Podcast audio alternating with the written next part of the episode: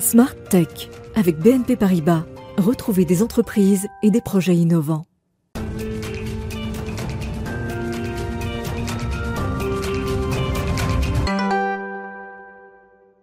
Bonjour à tous, bienvenue dans Smart Tech que vous regardez à 11h sur la chaîne Bismart. C'est l'émission qui se passionne pour le numérique mais qui questionne aussi euh, ses implications. Alors on va commencer avec euh, un grand plaisir. On va parler d'une jeune start-up, une pépite française dans le secteur de l'automobile mais qui apporte une techno que l'on interrogera également. Ce sera le sujet de l'interview avec euh, Nicolas Vera de Corfortech dans quelques instants.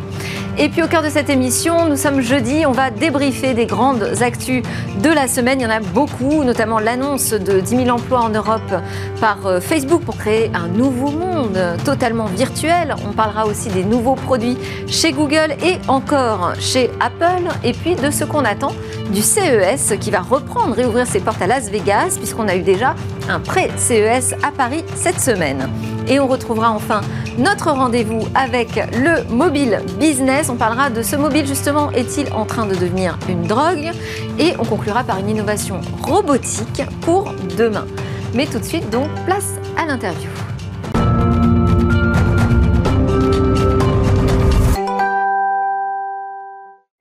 Alors c'est toujours un plaisir d'ouvrir Smart Tech avec une belle histoire, une entreprise tech lilloise qui vient d'annoncer une levée de fonds de 3 millions et demi d'euros.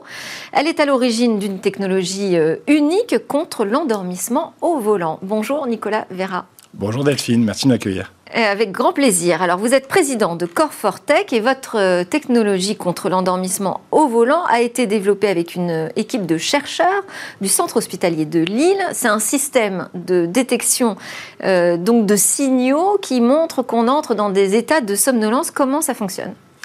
Donc, Corfortech, c'est la première solution de prévention de l'endormissement au volant. On va détecter les signes de l'endormissement jusqu'à 15-20 minutes avant les signes visibles. On le fait grâce au cœur et aux variations du cœur qu'on va capter grâce à un bracelet comme celui-ci.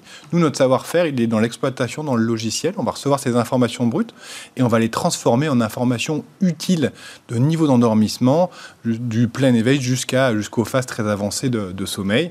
Donc l'indicateur physiologique que vous observez, c'est le rythme cardiaque? C'est la variation du cœur, son évolution dans le temps, le temps entre les battements et son évolution dans le temps qui va être très spécifique et marqué euh, du phénomène de la somnolence en, en conduite. il n'y a pas de confusion possible avec un autre état? Alors pas. pas celui de la somnolence?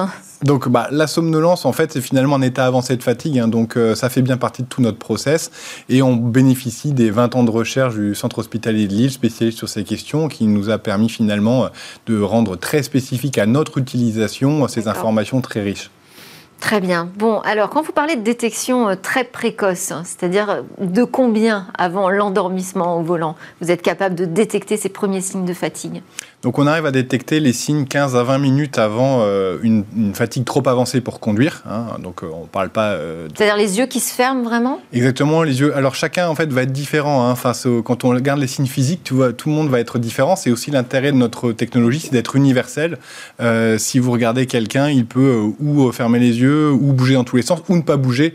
Donc c'est très difficile, par exemple, pour une caméra d'être universelle, alors que nous, finalement, bah, c'est l'ordre du cerveau qui passe par le cœur vers l'ensemble de l'organisme donc euh, bah, cette deep tech nous rend, euh, nous rend unique au monde et nous rend universel. Donc 15 minutes avant qu'on rentre dans cette zone rouge de, danger, parce que aujourd'hui c'est une question de sécurité routière, hein, clairement l'endormissement. Ah bah c'est effectivement, euh, merci de poser la question, c'est la première cause de mortalité sur autoroute.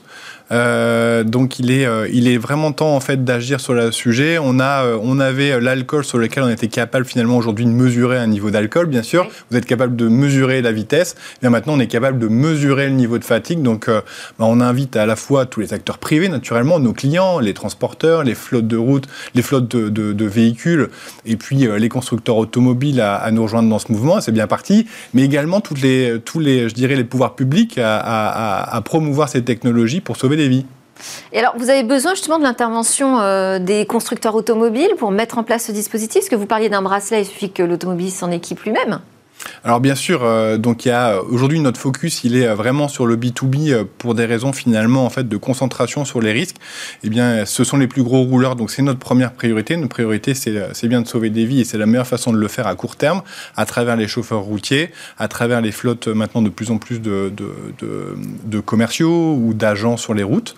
mais naturellement, demain, donc, en fait, c'est l'employeur là qu'il faut d'abord convaincre alors il est complètement convaincu et il faut maintenant le mettre en, place puisque beaucoup des groupes aujourd'hui euh, ont des euh, politiques RSE qui sont très claires là-dessus. Euh, le dispositif, c'est donc aussi léger que ça, c'est juste un bracelet, besoin de rien d'autre? Il y a besoin euh, de l'application mobile reliée à une source d'information qui va vous donner l'information du cœur. Ça va être un bracelet. Et puis, euh, on n'en a pas encore parlé, mais il y a la, Commission européenne qui a légiféré en début d'année sur le sujet, rendant obligatoire pour tous les nouveaux modèles de véhicules l'équipement euh, de mesure de l'endormissement et à partir de 2026 sur tout nouveau véhicule, quel que soit le modèle. Et donc ici, bien, on va s'équiper toujours avec notre technologie algorithmique qui n'est plus dans le, téléphone portable, mais qui va être dans l'ordinateur de bord de la voiture et on s'appuie euh, sur des fabricants de, capteurs euh, qui sont euh, sans contact, qu'on va pouvoir mettre dans le siège, qu'on va pouvoir mettre dans la ceinture.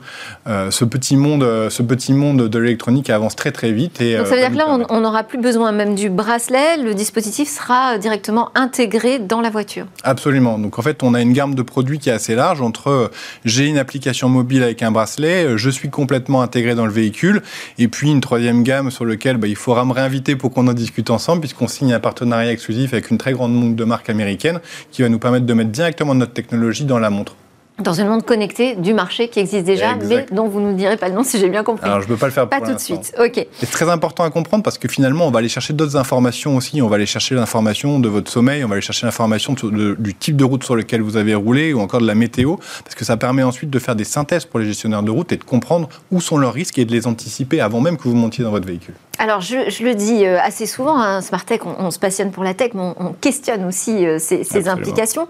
Euh, moi, quand je, ma première réaction, quand je vous entends dire que c'est l'employeur qui va fournir ce dispositif et qui va pouvoir mesurer le nombre de fois où son chauffeur ou sa chauffeuse routier va s'endormir, ça me pose une question de vie privée, de liberté individuelle, de surveillance de l'employé dans son quotidien au travail. Donc euh, évidemment, euh, quand vous allez, euh, tout ça est fait sur, la, sur, la, sur le volontariat, donc vous allez agréer à ce programme, vous n'allez pas y agréer en tant que, en tant que salarié. on a passé beaucoup de temps... Ça c'est délicat de refuser. Hein. Alors en réalité, la première chose qu'on fait, c'est rencontrer les instances représentatives du personnel.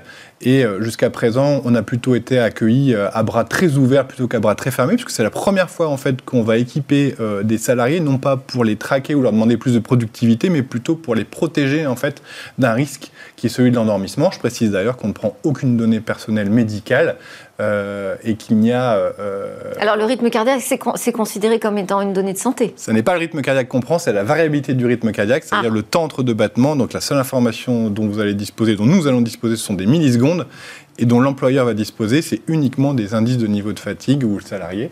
Et d'ailleurs, en fait, euh, l'employeur, selon les accords, peut ne pas avoir d'informations individuelles naturellement. Ok, euh, j'imagine que la taille du marché est assez gigantesque, puisque nous parlez d'une réglementation européenne qui va rendre obligatoire cette lutte contre l'endormissement euh, au volant. Vous, euh, votre entreprise, elle est déjà présente sur le marché? À quelle ampleur aujourd'hui? Alors en fait, fin, 2002, fin 2022, on aura entre 12 et 15 000 véhicules équipés, 12 et 15 000 chauffeurs équipés. En gros, on va passer du millier à la dizaine de milliers. Euh, on a également un accord sur trois ans de développement avec un grand équipementier automobile qui vont nous permettre euh, justement de, rentrer dans cette législation et d'être présent dans les véhicules euh, dès 2024, bon, on espère même un petit peu 2023, nativement dans la construction de ce véhicule, absolument. Ça veut dire quand même que c'est allé très vite, c'est une, super histoire, hein. créé en 2015 à Lille, là levée de fonds de 3 millions et demi, les objectifs à 15 000 véhicules équipés à très court terme. Vous êtes soutenu aujourd'hui par qui? Alors on est soutenu en fait par un fonds d'investissement qui s'appelle Supernova Invest, qui est issu du, CEA, et puis on est euh, euh, soutenu par euh, nos actionnaires historiques, deux nouveaux BA qui sont rentrés spécialistes de la, de la, du véhicule connecté, et puis on est aussi soutenu par l'État à travers France, France Relance, le plan de France Relance. évidemment, il y a un lien direct. Les, business angels, fonds d'investissement, tout ça c'est français aujourd'hui? Alors l'essentiel est, français, absolument. On est très, très français, très européen aujourd'hui, ce qui a beaucoup de sens en fait, puisque les marchés européens sont des marchés qui sont à la fois à risque sur l'endormissement volant, qui sont à la fois très développés en termes de, transport. naturellement, quand on va parler ensuite aux équipementiers automobiles, ils sont ni européens ni américains, ils sont globaux. Hein. Donc là, on dépasse et ce cadre explose complètement. Merci beaucoup Nicolas Vera. Merci de nous avoir parlé de cette technologie qui va euh, débarquer euh, quoi qu'il arrive. Et euh, bravo pour cette belle aventure entrepreneuriale. Nicolas Vera, donc président de Core Tech qui était dans Smart Tech. C'est l'heure de notre débrief hebdo sur l'actu de la semaine.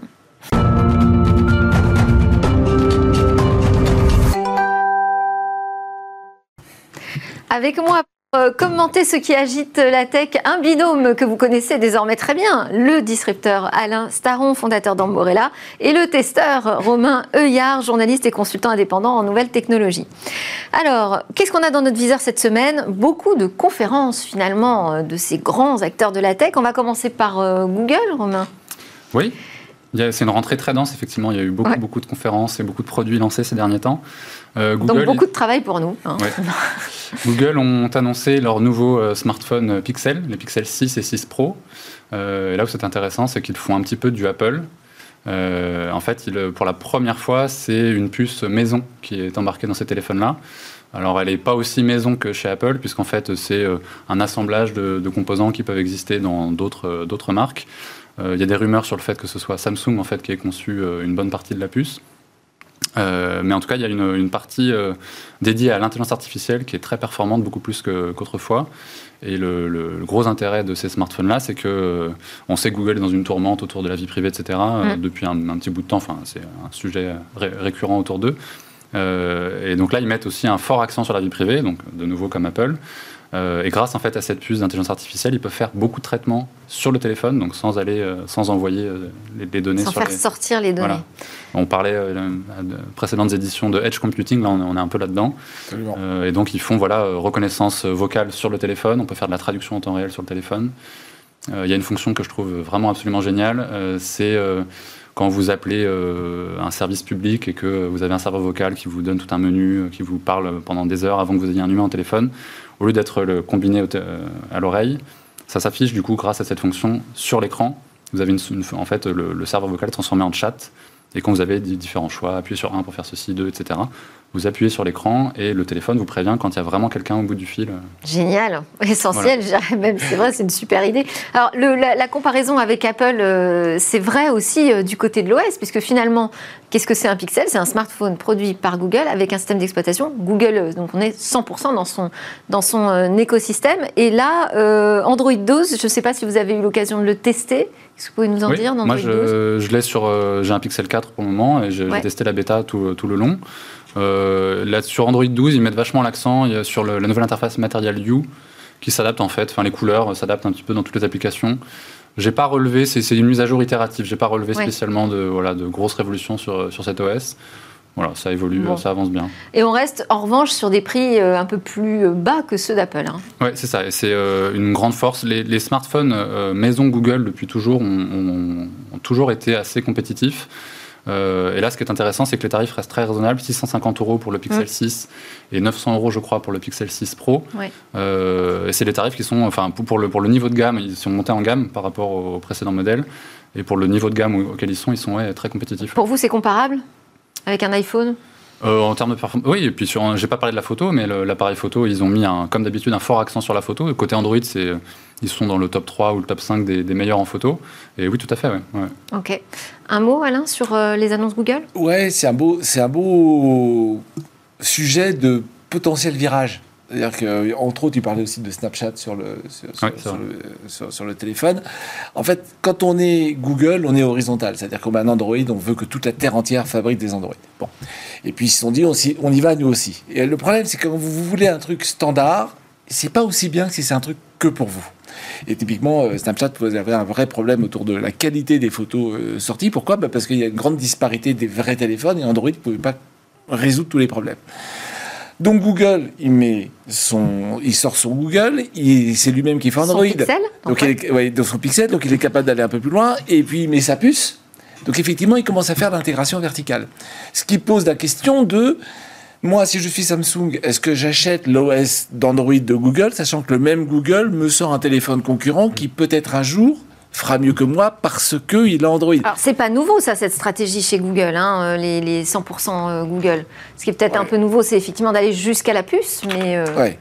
Oui, voilà. Et puis, euh, enfin, si vous comparez avec Chromebook, effectivement, mais le sujet est un peu différent parce que Chromebook, c'est j'achète du cloud plutôt qu'acheter un PC. Donc il y a un vrai nouveau paradigme. Ici, je reste dans le téléphone, mais je me dis, tiens, je commence à marquer des points forts moi-même et tant pis pour la concurrence. C'est l'éternel débat entre est-ce que j'offre, je me mets dans une position où j'offre un service à tout le monde ou je me mets dans une position où je vends le service concurrent de mes clients. Bah, ça permet de ne pas avoir de surcouche logicielle, hein, de prendre un. Google Pixel euh, sur Android et bah. puis euh, d'avoir euh, des, smartphones à jour. Enfin, pour moi, hein, je trouve que c'est ça l'avantage principal. on continue avec Apple. Donc Apple avait déjà annoncé la partie smartphone. Là, on est plus sur la partie Mac. Oui, seulement seulement un mois plus tard, il y a une nouvelle conférence et à mes yeux, on l'attendait pas aussitôt. Hein. Non, c'est vrai. C'est venu un petit peu euh, rapidement comme ça. Euh, à mes yeux, c'est on a eu euh, droit à l'annonce la plus révolutionnaire d'Apple depuis peut-être l'iPhone. Euh, on a eu un, avant-goût euh, il y a un an avec les, Mac, les, premiers MacBook Air et iMac, etc. à Apple, les, premiers avec des. J'allais dire, la vraie révolution n'est pas si, si, euh, si ancienne que ça. C'était l'arrivée des puces. C'était une mise en bouche, je, trouve, il y a un an. Et là, on, on, voit vraiment voilà, la quintessence de, ce, ce, qu'Apple est capable de faire. voilà, les MacBook Air et autres, les, les premières puces Apple M1 il y a un an. C'était enfin c'était, euh, c'était vraiment l'efficience énergétique, le rapport performance euh, euh, consommation qui était très bon. Mais là, on nous montre avec les nouveaux MacBook Pro et donc les nouvelles puces qu'ils intègrent, M1 Pro et M1 Max, que en fait Apple a la capacité de, de concurrencer le, marché PC jusqu'au très haut de gamme, en tout cas le, marché du PC portable, puisque avec la puce M1 Max, on a des performances qui sont quasi similaires à ce qui se fait de mieux en termes de, de performance graphique sur des PC de jeu qui sont hyper épais, hyper lourds. Ouais. Euh, à des tarifs en plus qui sont euh, relativement compétitifs justement par rapport à ce que fait à ce qu'on trouve côté PC. Parce que là, on a vu donc deux euh, nouveaux MacBook Pro sortir, un 14 et un 16 pouces. C'est ça. En fait, le, produit, c'est voilà, des MacBook Pro 14 et 16 pouces qui sont vraiment destinés aux pros parce que les, performances sont très élevées et les tarifs aussi sont à partir de 2250 euros. Mm. et la vraie nouveauté de ces, ces, produits-là, c'est leur puce, donc puce. M1 Pro et Max, qui sont vraiment très performantes. Euh, voilà. En, fait, sur le, avec la puce M1 Max, on est quasiment à un niveau de performance de PlayStation 5, donc une console de dernière génération, et voilà, de PC portable parmi les plus performants sur le marché. Donc euh, très impressionnant. Ok, très impressionné, Romain. Ouais. pour le coup, c'est de l'intégration verticale. C'est-à-dire que comme je maîtrise mon produit fini, je mets dans mon chip ce que je veux. C'est très difficile pour un chip maker, un fabricant de chips, de dire je mets le GPU, le GRU et plein de mémoire et plein de cœur dans la même puce parce qu'est-ce qu'il y aura un marché? Mm. Apple a un marché suffisamment grand pour le faire pour lui-même. Effectivement, comme dit Romain, on est au-delà de, des performances attendues. Donc c'est un changement de paradigme. la carte graphique, Nvidia a des questions à se poser. Euh, comme Radeon, comme tous, hein. parce que euh, c'est que la génération 2, comme tu dis, hein. mm. on peut imaginer que ça va pas s'arrêter d'évoluer. Au passage, ils sont en techno 5 nano, là où Intel est encore à 10, on en parlait une, autre, mm. une fois précédente. Ben, c'est comme ça qu'on consomme beaucoup moins. Autre annonce chez Apple, c'est des euh, nouveaux AirPods, AirPods 3. Il y, a eu deux autres annonces, des AirPods 3 qui sont en fait des AirPods Pro sans la réduction de, bruit, qui sont à 200 euros. Euh, alors que les AirPods Pro sont à, en prix public à 280 euros. Donc c'est une, proposition assez intéressante. Euh, c'est avec un son spatialisé. Euh. oui, on retrouve les fonctions habituelles. Euh, plus d'autonomie. Qu'est-ce qu'on peut dire? macOS aussi, il y a la, la, disponibilité du nouvel OS pour les Mac. Euh, Monterey, qui, qui sort le 25 octobre. et on a une, une petite annonce côté musique. Euh, oui, alors moi, voilà, c'est ça que j'ai trouvé le plus intéressant. un nouveau forfait qui s'appelle Apple Music Voice à 5 euros par mois, alors que les autres, l'autre forfait est à 10 euros par mois où en fait on a seulement accès, enfin on peut, on peut accéder au catalogue Apple Music seulement par la voix, donc via Siri. Donc on, on peut demander euh, Joue-moi, le dernier album de The Weeknd. Ça, personne n'avait vu venir quand même. Non, c'est vrai. C'est une idée assez euh, originale. Oui, tout à fait. Et euh, bah, c'est un produit d'appel, pourquoi pas. Pour des gens qui écoutent de toute façon que des playlists, par exemple, qui ne vont pas écouter, qui vont pas avoir besoin d'un accès visuel pour choisir tel morceau de tel album, ça peut être intéressant. Ça peut être une découverte aussi voilà, du catalogue d'Apple Music à travers cette offre. Mm. Tout à fait. Alain, là, c'est aussi un modèle assez étonnant économiquement euh, de se dire finalement, tiens, on réinvente euh, Apple Music à travers mon assistant vocal Siri. Oui, oui, non, bah, en fait, l'interface utilisateur, la UX, l'expérience utilisateur est de plus en plus une partie intégrante du produit. Et euh, c'est un exemple, mais ça ne va pas s'arrêter là. C'est-à-dire que de plus en plus, quand on pense produit, il va falloir penser expérience utilisateur avant même le bénéfice produit. C'est quand même un peu la marque de fabrique d'Apple, ça. Oui. L'expérience produit. Mais c'est vrai que ça faisait longtemps qu'on n'avait pas vu euh, ce, cas d'usage différent de ce qu'on trouve dans la concurrence. Parce un, que... un, service qui ne fonctionne qu'à la voix, je n'ai pas d'autres exemples. Mm. Euh, c'est assez amusant qu'Apple le fasse parce que Siri n'est pas le meilleur assistant vocal du marché. Ça, c'est vrai aussi, oui. alors peut-être qu'il va le faire grandir. Peut-être. Mais alors, ils mettent aussi vachement en avant le, côté éditorial, le fait qu'ils préparent des playlists euh, hyper, mm. hyper chiadées, etc. Donc, euh, bon, voilà. Oui, d'ailleurs, c'est peut-être aussi une façon de, pousser les utilisateurs d'iPhone à utiliser Siri, mm. parce que je ne suis pas sûre que tout le monde l'ait au quotidien activé. Bon, alors, euh, Alain Staron, vous, votre semaine était prise par le CES qui euh, va rouvrir ses portes à Las Vegas euh, début janvier. Absolument. Et donc, Gary Chaperoux, comme tous les ans, vient à Paris. Il a une affinité pour Paris, la France, l'Amérique, la France, pays, premier pays à avoir reconnu les États-Unis, etc., etc. Donc, enfin, il la joue un peu avec les violons. Et donc, Ça s'appelle le CES Unveiled Paris. Voilà le mardi, il faisait euh, au Palais Brognard euh, CSNville, c'est-à-dire qu'il nous racontait en avant-première, alors pas ce qu'on allait voir, parce qu'il faut quand même qu'on y aille, mais en gros, quelques, une part des, des, tendances euh, qu'il voit déjà à travers les nouvelles inscriptions, d'autre part des tendances du marché, et puis un peu un, état des, un état des lieux d'où il en est, et puis en invitant des gens comme Cédrico et des gens comme ça. Bon un seul mot, en fait, si on voulait résumer le CS qui nous attend en 2022, euh, durabilité, sustainability. Si on regarde, euh, j'ai regardé les nominés euh, français aux awards, 10 sur 16 sont durabilité. Ce qui est intéressant, c'est que... là, ça veut dire que la tech, toute l'industrie technologique et du numérique essaye de s'acheter une bonne conduite. Hein. Alors, il y a d'une part, je m'achète une bonne conduite parce que je suis green, et d'autre part, je fais du green. C'est-à-dire quand je fais un robot qui aide à désherber...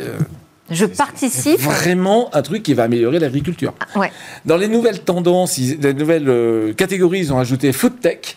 Donc on avait vu euh, une possible pork euh, l'année dernière ou il y a deux ans, enfin il y a deux ans. Enfin donc un c'est tout ce qui est burger et viande à base de sans viande, végétarienne. Ah, bah, végétarienne. Donc c'est devenu une catégorie à part entière. Digital health est aussi devenu une catégorie. La santé digitale, on en voyait quand même beaucoup. Et ça prend des proportions tellement fortes que maintenant la santé numérique est un vrai sujet enfin, c'est un débat qu'on va avoir nous en France. Mm. La santé numérique, c'est surtout pour prévenir. Et on sait très bien qu'en France, comme les soins sont gratuits, prévenir, on s'en moque un peu. C'est un autre débat euh, qui, m'anime assez. on s'en moque un peu, je sais pas, c'est peut-être un peu extrême comme ah, conclusion. Non, non, non, j'ai un ami qui a fermé sa boîte parce qu'il euh, n'avait pas de clients, parce que les gens ne, voulaient pas. Donc, digital health, euh, food, space tech. Alors voilà, alors ça, je pense qu'il surfe un peu sur la mode. Hein. Hum. Euh, il y a donc toute maintenant une catégorie sur euh, qu'est-ce qu'on peut faire comme business dans l'espace.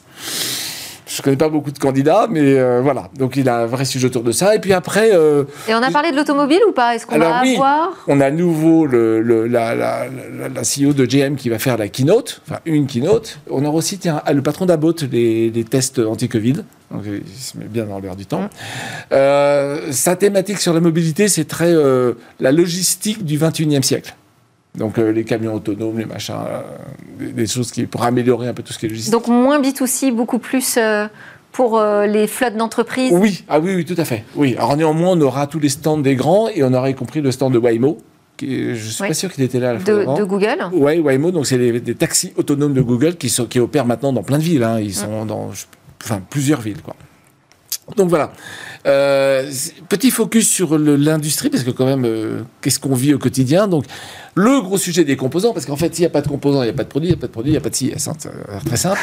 et et euh, alors voilà, la, situation, l'avis des experts du secteur, c'est on va encore souffrir pendant deux ans jusqu'à fin 2023, ce qui pose un vrai problème de, pérennité pour des startups, euh, voilà, sachant que ça touche les coûts des composants, la, livraison, donc les coûts de livraison sont exponentiels, et donc ça pose un vrai problème sur l'avenir des startups. Et dans le même temps, euh, il a eu 1800 euh, demandes de, candidats pour devenir, pour avoir un, gagné un prix d'innovation. 1800, c'est le record absolu. Jamais lu ça.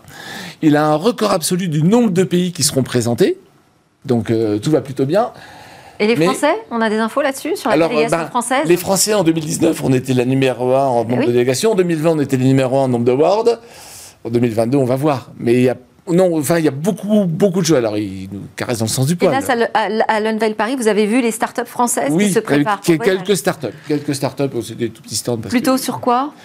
Oh, il y avait un grande peu thématique non, voilà, qui ressort en ça France. fait un peu fourre-tout. Ça fait un peu fourre-tout. Mm. Donc on a, euh, bon, après il faut y aller. On n'arrive pas à sortir de ça. Hein. Enfin, c'est un peu moi l'effet que ça me fait à chaque fois que je vais au village euh, French. Il y a de tout. On ne sait pas trop. Oui, euh, là où on est fort et là où on est moins fort, non, on ne sait pas. Ça, ça, part un peu dans tous les sens. En des années, c'était des objets connectés qu'on a vus au CES et qu'on n'a jamais revus après oui. parce que finalement, il n'y a pas un intérêt. Bah, pourtant, l'écosystème français est quand même passé à un stade beaucoup plus mature. Donc on a des choses à dire et à montrer.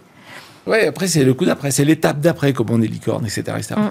Donc, voilà. Donc, le. Euh, eux, ils cherchent à mettre euh, de l'organisation dans tout ça, hein, d'où euh, sustainability, d'où space, d'où transport, d'où food tech, etc. On, digital health, on verra si, si, si c'est nourri par le, par, par, le, par le contenu, sachant qu'il a avoué benoîtement que nous sommes fin octobre et il a 1100 réservations de stands le dernier CIS physique, il y avait 4500 exposants. Donc il est à un Donc, quart. Il y a une petite inquiétude aussi, encore Covid. Bon, il le dit. ah oui, il y a une vraie inquiétude Covid. Lui, il le dit. Le CIS 2022 sera euh, plus petit et il y aura moins de visiteurs. Bon, bah en même temps, ce sera mieux pour la planète. et pour les gens qui s'y rendent. Alors j'ai vu que pour, pour les gens qui s'y rendent, on espère qu'on en fera partie. Euh, pour, euh, pourquoi? Pour y assister, d'ailleurs, il faut avoir une preuve de vaccination, hein, j'ai vu. Et alors ma question, c'est quel vaccin? Est-ce qu'il faut du Pfizer? Est-ce qu'AstraZeneca, qui n'est pas américain, Notre petit passeport européen suffira pas. Est-ce qu'il faut deux vaccinations ou trois ou quatre? Euh, Enfin, parce que les Américains sont mm. déjà dans la troisième. Bref, on a encore quelques questions à se poser. Allez, on, reste de, l'autre côté de l'Atlantique, mais qui vient nous voir chez nous. Alors, c'est Facebook qui annonce 10 euh, 000 emplois en Europe à venir pour donner vie à, euh, au métavers, c'est-à-dire un nouveau monde 100% virtuel. C'est Laurent Soli qui est venu défendre, le, donc le PDG de Facebook en France, qui est venu défendre euh, ce projet. Euh, alors il parle de, la création aussi d'un fonds d'investissement de 50 millions euh, de dollars pour travailler à toutes les questions exceptionnelles sur ce que cela va avoir comme impact et imposer dans la vie sociale. Et j'ai envie de dire, et sur l'impact pour la vie privée, puisque si on, substitue toute notre vie physique dans, le, dans le virtuel, on n'a on pas fini d'en parler des challenges pour Facebook quant à la mmh. protection de notre vie privée, la protection de la société, le bien-être de chacun. Euh, alors, bon, deux sujets. 10 000 emplois en Europe. Sur 5 ans. Sur 5 ans. Sur 5 ans. Est-ce que vous savez combien on, crée, on, forme d'ingénieurs en France chaque année? Bah, J'espère un peu plus. 37 000. Ça veut dire qu'un quart d'une cohorte d'ingénieurs irait chez Facebook. Alors, c'est sur 5 ans, c'est toute l'Europe, c'est pas que la France, très bien. Mais ça donne l'enjeu, c'est-à-dire qu'après avoir capté euh, l'économie grand public, hein, euh, parce que dans IA, c'est ce que disait Cédrico, hein, mm. l'intelligence artificielle grand public, on a un problème en Europe, c'est qu'on parle trop de langues. Donc on ne sait pas entraîner les modèles, c'est aussi simple que ça. Donc ils sont allés beaucoup plus vite que nous. Euh, donc ils ont, ils ont capté, ils ont capté l'attention, l'audience, donc du coup l'économie. Les Là, c'est les talents, là. Euh, voilà. Donc, les investissements, ça me fait un peu peur quand même, parce qu'ils investissent dans des startups, donc c'est des startups de l'écosystème Facebook. Ouais. Hein, c'est pas des, c'est pas des startups indépendantes. Et maintenant, c'est les talents. Et si nous, moi, dans ma startup, j'arrive pas à embaucher parce que les gens préfèrent laisser Facebook, ce que je peux comprendre. Avec des salaires qui, à mon avis, seront légèrement plus élevés. Hein, voilà. Euh, le vrai sujet, c'est qu'est-ce qu'on va devenir? Parce que un, un Français, un ingénieur français ou européen qui travaille pour une boîte américaine, la richesse, elle va où? Enfin, elle va pas en Europe. Je sais pas où parce que je D'un autre côté, il y a déjà quand même 10 000 salariés aux États-Unis qui travaillent hein, sur ce métaverse. Mais je dis pas le contraire. Mais euh, alors, donc premier sujet, c'est est-ce que les on devient euh, J'allais dire les, hein, la Chine. La main d'œuvre. Voilà, la, Chine, on l'appelait le, pays tournevis. Mm. Bah, on va être le pays euh, tournevis cerveau, quoi. Là, je pense qu'il y a quand même une, vraie question de. ils veulent séduire l'Europe qui, a des, qui, qui, doit, qui va justement réfléchir à la réglementation sur ce, ce, nouvel univers qui est un peu particulier. Euh, je pense que c'est. Il y a aussi toute une tourmente. on sait que Facebook, voilà, il y a beaucoup de sujets en ce moment. Je pense que ils annoncent ça en Europe justement pour peut-être séduire et, essayer d'influencer la, future réglementation euh, en la matière. si vous euh, oui, ça va avec les capacités de lobbying aussi de montrer que c'est une source d'emploi potentiel pour l'Europe. Donc attention à pas trop nous mettre des bâtons dans les roues. C'est C'est une c'est une erreur de perspective. Enfin, c'est pas une source d'emploi, c'est une source d'emploi pour travailler pour des entreprises américaines. Enfin, l'Europe serait folle de considérer ça comme. Alors, effectivement, c'est bien de donner des emplois aux Européens. Je suis, je veux pas qu'on ferme tout systématiquement, mais l'ampleur du chiffre pose question. Et, et Romain, sur le métaverse bah, euh, moi, je trouve ça complètement dystopique. Euh, je trouve qu'on on, fait déjà bien assez de choses. Euh, enfin, Facebook, c'est déjà bien assez de choses sur nous. Et là, on parlait de vie privée. Il, me paraît évident que ce, service-là. Alors, il y a quand même une chose à préciser c'est qu'ils ont l'air de vouloir faire les choses bien et d'en faire un, service décentralisé et interopérable. C'est-à-dire que Facebook pourrait gérer une partie. on sait que Epic est, sur le coup, Fortnite, etc. Oui. mais en termes de vie privée, quand même, ça, à mon avis, ça va rester gratuit. On sait, voilà, on sait que ça coûte 50 millions de dollars. Donc il va falloir le, rentabiliser ce service. Et donc on sera, enfin l'idée c'est de, voilà, qu'on ait des avatars qui vivent dans, cet univers. Et donc ils vont absolument tout savoir. Il reste, il reste plus rien de, privé du coup. Alors euh, bon, quand même, euh, Facebook dans, son communiqué a dit aucune entreprise ne possédera et mm. n'exploitera le métaverse. À elle seule, oui. C'est ça l'idée. c'est ça. Mm. Mais on ne sait pas encore à quelle strate veut se mettre Facebook. Euh, et euh, on y aura, enfin, Facebook sera certainement au moins un point d'entrée, donc un point de passage. Et alors capable d'emmagasiner énormément d'informations pour la Facebook, qui croit tellement, c'est tellement important pour eux qu'ils seraient même prêts euh, à changer de nom d'après euh, des informations de The Verge. Mm. Merci beaucoup Alain Staron et Romain Heuillard pour vos commentaires sur l'actualité hebdo dans la tech. Juste après la pause, on se retrouve pour parler du mobile, cette nouvelle drogue.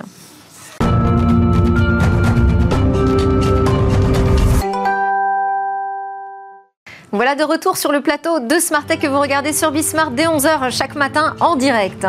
Dans cette deuxième partie de l'émission, on va partir à la découverte d'un robot qui est capable de rapporter les objets que nous avons égarés. Mais d'abord, c'est l'heure de notre rendez-vous mobile business avec Jérôme Bouteiller, fondateur d'écran mobile.fr. Bonjour Jérôme. Bonjour. Alors, ce mobile donc, dont nous parlons euh, ensemble euh, tout le temps, serait-il devenu une drogue bah, C'est une bonne question, mais avant de répondre à, cette question, je voudrais juste partager avec vous quelques chiffres qui ont été publiés euh, récemment par euh, Apeni, euh, qui estime que les Français passent aujourd'hui en moyenne 3,6 heures par jour sur leur téléphone mobile. Et c'est un chiffre qui a fortement progressé à hein, plus de 30% au cours, des, au cours des 12 derniers mois par rapport aux 2,7 heures qui étaient observées l'année dernière pendant la, pandémie. C'est plus que les 2,5 heures quotidiennes passées devant la télé.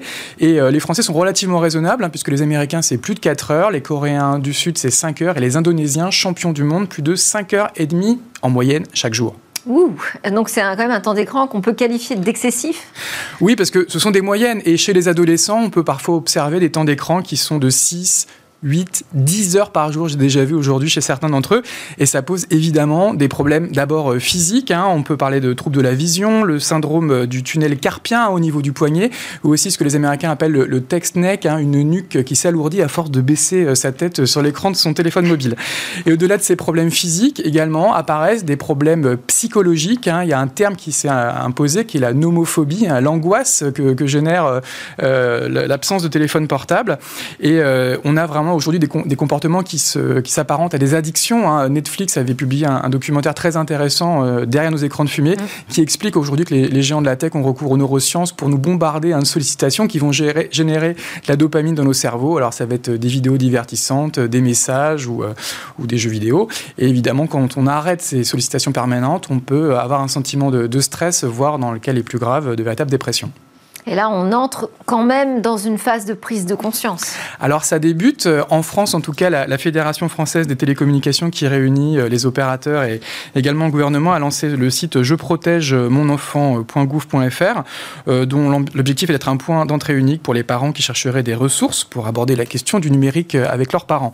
On observe également une véritable prise de conscience aux États-Unis hein, depuis quelques semaines avec les déclarations de Francis Haugen, hein, qui est une ex-salariée de Facebook, hein, qui a publié les, les fameux Facebook Files et euh, qui pointe le caractère addictif hein, de toutes ces mm. plateformes qu'on consomme majoritairement sur téléphone mobile. Des sénateurs américains n'hésitent d'ailleurs pas à comparer les méthodes de Facebook avec euh, les vendeurs de cigarettes hein, qui cherchent à attirer euh, les, plus jeunes consommateurs. Et c'est en Chine, je crois que vous en avez déjà beaucoup parlé, que la prise de conscience a été la plus brutale, hein, puisque le gouvernement chinois a tout simplement décidé d'interdire les jeux vidéo qui sont majoritairement consommés sur mobile chez les mineurs, avec seulement, je crois, 3 heures par semaine le week-end. Et c'est un sujet pour le business, évidemment. effectivement, ça devient euh, forcément un sujet euh, business et toutes les grandes plateformes aujourd'hui euh, travaillent sur ces questions-là. Alors on a vu chez Apple, chez Google, mais également chez Facebook des applications qui invitent les gens à, s'autoréguler en observant leur, leur, temps d'écran. Facebook aujourd'hui a récemment publié un, rapport hein, sur la consommation et sur la santé mentale des utilisateurs d'Instagram et qui pointe la, problématique du body shaming hein, avec beaucoup d'adolescentes qui ont honte de leur corps à force de regarder des, des mannequins sur Instagram. Et on sent clairement que, que, le vent est en train de tourner, que la course au clic est derrière nous et qu'aujourd'hui, ces, ces, géants s'engagent dans une politique vraiment de, de, responsabilisation de leurs utilisateurs. Je dirais qu'ils n'ont plus tellement le choix. après, il va falloir aussi avoir un sujet politique autour de ça. Alors, faute d'autorégulation, on peut effectivement anticiper que ça devienne un sujet politique, voire juridique. Et on peut faire un parallèle hein, avec, avec l'alcool ou la cigarette. On le rappelle, il y a 30 ans, il y avait en France la loi E20, par exemple, qui a interdit aux vendeurs de cigarettes l'accès à la publicité. Aux États-Unis, il y a eu aussi des procès retentissants hein, qui ont condamné l'industrie du tabac à des dizaines de milliards de dollars d'amende. Et on peut donc, en tout cas, logiquement anticiper que les grandes plateformes numériques, hein, qui sont souvent critiquées pour ne pas payer assez d'impôts, pour être dans le collimateur d'un homme politique ou d'un juge qui chercherait à concilier santé publique et nouvelle rentrée fiscale. Merci Jérôme Bouteiller, fondateur d'écranmobile.fr. À suivre, et demain, un robot qui serait capable de tout retrouver.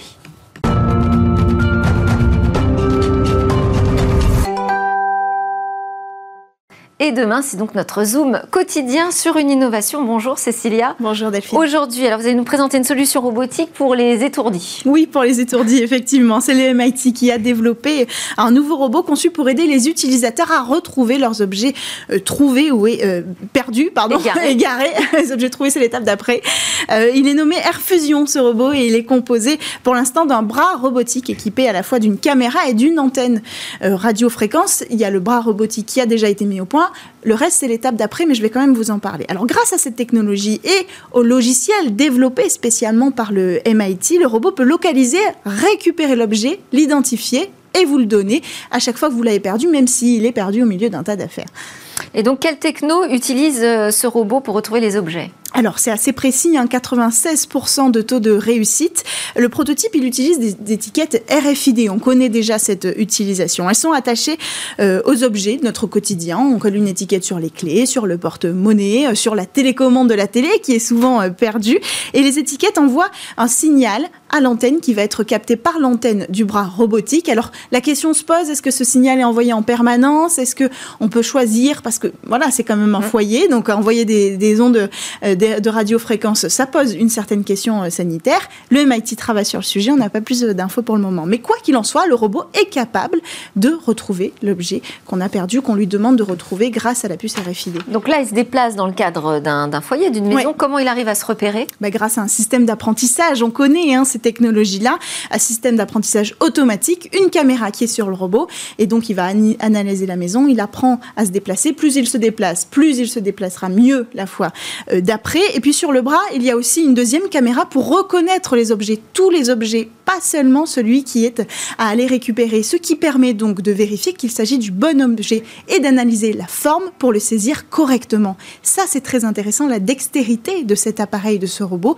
On a déjà vu sur ce plateau, vous le savez, euh, qu'il est difficile de créer un robot agile pour attraper des objets. Donc on comprend déjà que cette technologie apportera beaucoup au monde de la robotique. Ok, bah alors euh, très bien, intéressant.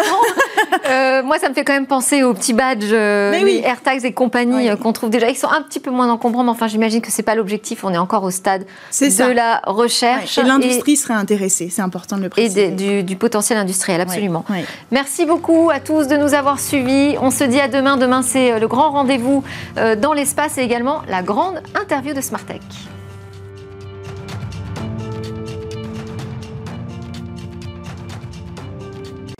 Smart Tech avec BNP Paribas. Retrouvez des entreprises et des projets innovants.